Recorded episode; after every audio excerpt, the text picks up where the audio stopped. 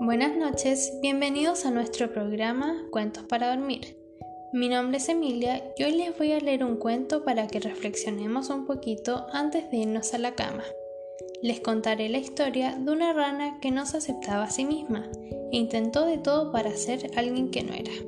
El título es La manía de la rana roquera, de Pedro Pablo San Cristán, y va así. La rana Paca cambió su vida el día que vio la televisión por primera vez. Era un concierto de rock y la rana Paca quedó fascinada, pero no por la música, sino por las melenas de los cantantes.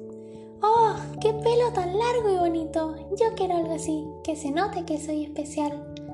Pero Paca solo era una rana, no había ido a la escuela y ni siquiera sabía que las ranas no tienen pelo. Así que pensó que el pelo le saldría si se dedicaba a dar conciertos.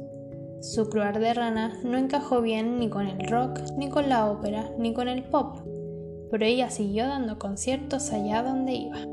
Viajó por pueblos y ciudades, por el mar y la montaña, por calles y jardines, hasta que un día dio su recital en una peluquería. Mientras cantaba sin que nadie supiera que allí había una rana, el peluquero cortaba el pelo a un cliente. Un largo mechón fue a caer precisamente sobre la cabeza de Paca, y ésta pensó, al verse con tanto pelo sobre su cabeza, que su sueño por fin se había hecho realidad. Emocionada, cantó con tanta fuerza y entusiasmo que despertó a Fredo, el gato del peluquero. Este, al ver aquel montón de pelo en movimiento, saltó sobre él y se lo zampó pensando que se trataba de un ratón.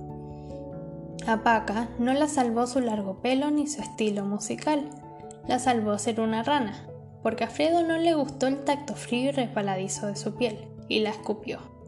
Pero las huellas de aquel ataque quedaron para siempre marcadas con grandes cicatrices en la piel de Paca, y también en su memoria, porque así aprendió que ser rana también tenía su lado bueno. A partir de ese momento, Paca estudió todas las ventajas de ser rana y la mejor forma de aprovecharlas y creó una escuela para ranas de las que salieron las ranas más habilidosas y felices.